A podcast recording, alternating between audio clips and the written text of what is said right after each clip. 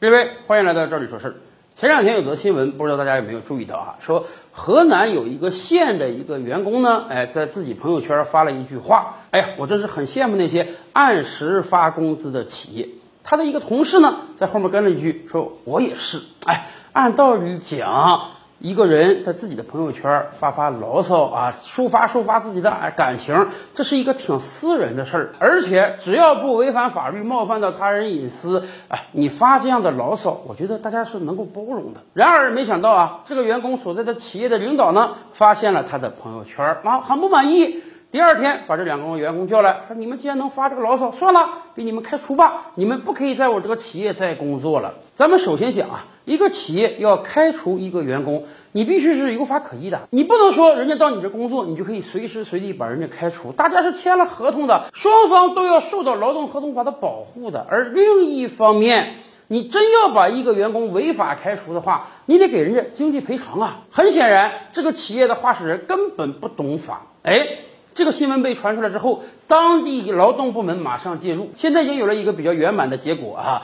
两位被开除的员工自然不会回到那个企业再工作了，但是他们也拿到了相应的经济赔偿。而且很显然，我觉得这对这两位员工是个好事儿。为什么？他们之所以能发这样的牢骚，一定是因为啊，原来那个单位他不按时开工资，自己辛辛苦苦工作了一个月拿不到工资，哎。又没有解决方案，才发这样的牢骚。现在好了，在当地劳动部门的介入之下，他们一定不但能拿到工资，还能拿到相应的赔偿。因为听说呀，这两个人入职之后，到现在还一直没有签过劳动合同呢。哎，熟悉法律的朋友们都知道，一个企业如果你不跟员工签劳动合同，到时候你可是要双倍赔偿的。反过来讲，通过这个事儿，也可以让我们再度盘算一下，什么叫做好企业。以往我们就跟大家聊过啊。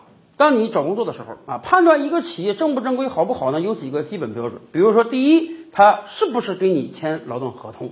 不签合同的企业基本都是有问题的。第二，他是不是按照国家法律规定给你安排合理的工作时间啊？每周五天，每天八小时，周六周日是要休息的，偶尔要加班是要给你加班费的。今天真的有很多中小企业啊，动辄上来就跟你讲，我们是六天工作日啊，我们周六那天也得上班，一周只能单休，这些通通都是违法的。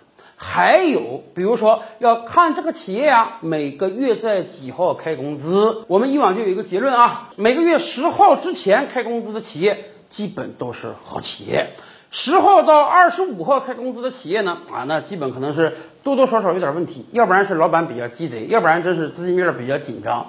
还有些企业二十五号以后，甚至再下个月再开工资。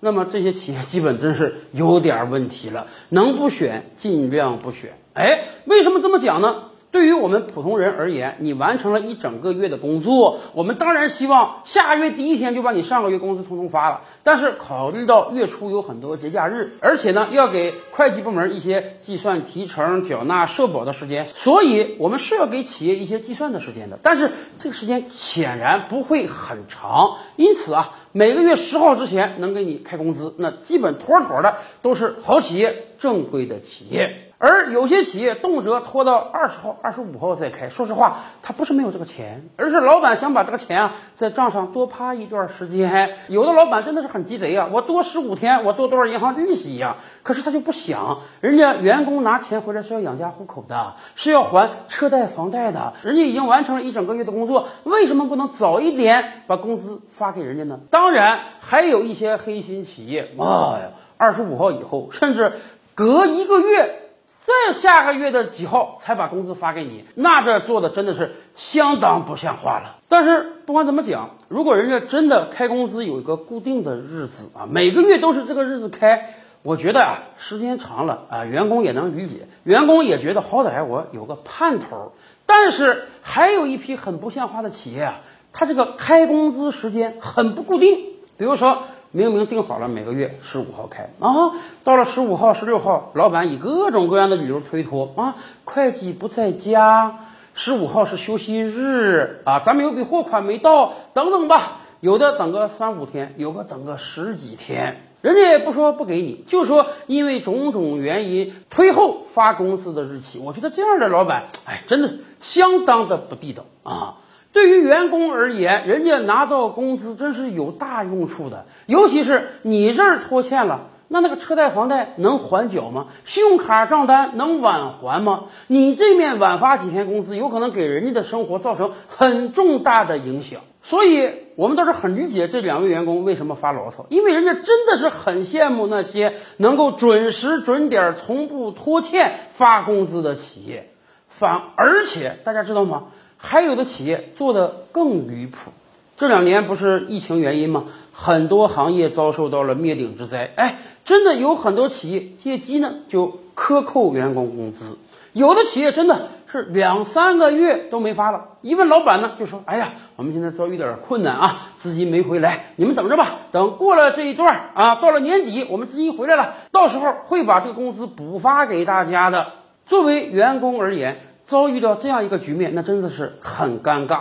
一方面，这个企业并没有倒闭。你说，如果企业真的倒闭了，工资拿不回来了，我们也就认了，这个石头落地了。一方面，这个企业并没有倒闭，可能发展的还不错。另一方面呢，哎，他就是拖你三个月、四个月工资不给你，让你非常难受。可是，如果你断然说我不干了，我辞职了，我重新找一个能准时准点发工资的企业吧。现在这样一个经济下行的环境之下，又不是很好找，尤其是你还担心我这面辞职了，会不会拖欠的工资你更。更不及时给我了，所以遭遇到这种情况，说实话，员工压力真的是很大。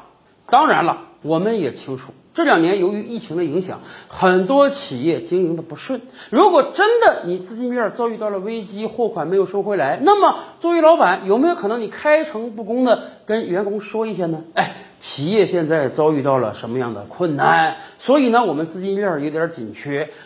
大家的工资呢可能会晚发一段时间，是晚发一个月、两个月还是三个月？以及是不是现在每个月能给大家发一些基本的生活费啊？拖欠的工资在几个月之后，我划定一个时间表，肯定准时准点的给大家，让所有的员工对于企业的发展有一个充分的认识，也了解到老板是讲诚信的，拖欠的工资会在未来什么时候发，大家起码有个盼头，有个念想啊。而不是像有的企业那样，哎，一拖拖几个月工资，一分生活费都不发，那真是让员工无米下炊呀。反过来讲，可能很多好朋友也想问：如果真的遭遇到了这种无良企业拖欠工资就是不发，我们怎么办？我们当然有办法。哎，一方面。